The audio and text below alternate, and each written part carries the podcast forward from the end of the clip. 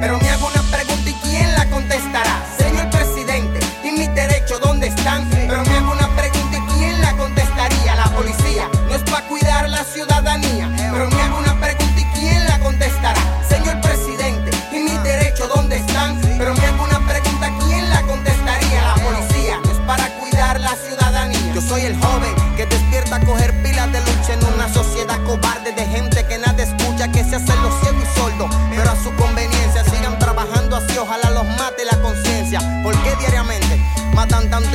Lo que sale a relucir, es que era un delincuente, gente trabajadora que dedican su vida al trabajo que no haces tú parado en una esquina. ¿Y cómo es posible?